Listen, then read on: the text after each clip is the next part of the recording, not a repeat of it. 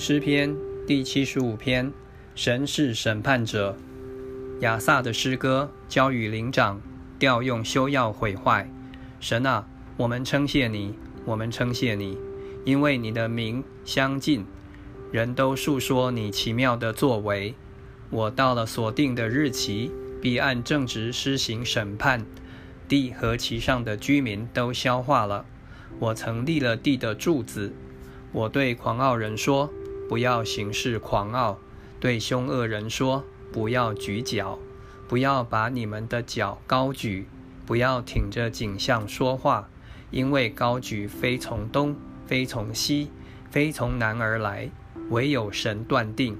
他使这人降卑，使那人升高。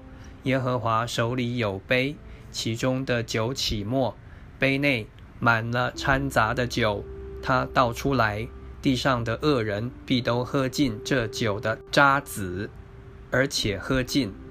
但我要宣扬，直到永远。我要歌颂雅各的神。恶人一切的脚，我要砍断；唯有一人的脚必被高举。